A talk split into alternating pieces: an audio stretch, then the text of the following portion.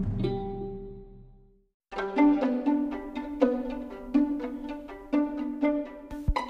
dia, boa tarde, boa noite para quem está me ouvindo.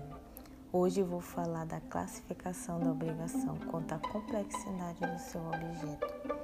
Dito isto, apresenta a você, ouvinte, a complexidade do objeto quanto à obrigação simples.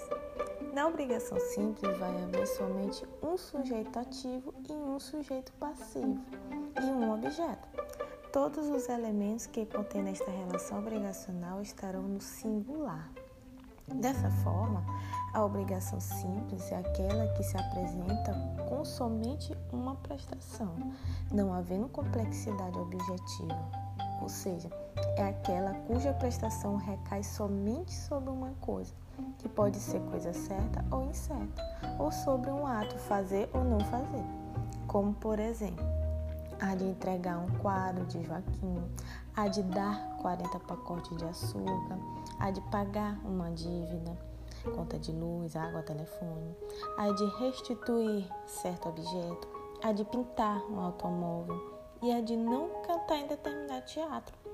Destina-se, portanto, a produzir um único efeito, liberando-se o devedor quando cumprir a prestação a que se obriga, seja ela de dar, restituir, fazer ou não fazer.